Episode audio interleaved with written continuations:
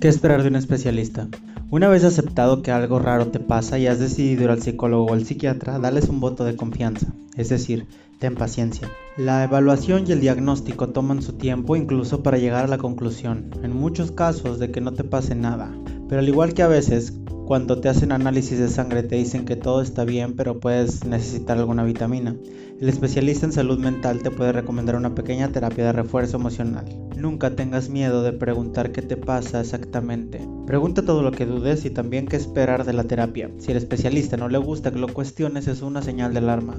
Tampoco dudes en preguntar cuánto tiempo vas a tener que estar en terapia. Salvo algunos padecimientos que necesitan ser controlados periódicamente, la mayoría no debe prolongarse por tiempo indefinido, siendo la duración media entre 4 y 9 meses. Si es importante que sientas una mejoría a partir de los 2 o 3 meses, dale ese tiempo al especialista para que pueda trabajar contigo y si luego no te gusta, cambia.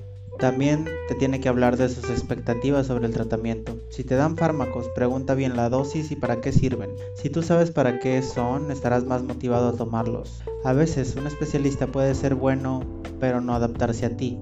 Por ejemplo, en mi caso, con cualquier experto al que le incomode una pregunta, ya sé que no me voy a sentir bien y prefiero acudir con otro. Por otra parte, hay algunos padecimientos que vienen para quedarse o conllevan una desconexión con la esencia de la persona. Estos son los que más cuesta aceptar tanto por parte del paciente como por sus familiares. El Alzheimer es uno de ellos porque poco a poco vas dejando de reconocer a las personas que amas y ellas a ti. Si somos nuestros recuerdos, nuestro ser querido muere en vida y un poquito de nosotros también.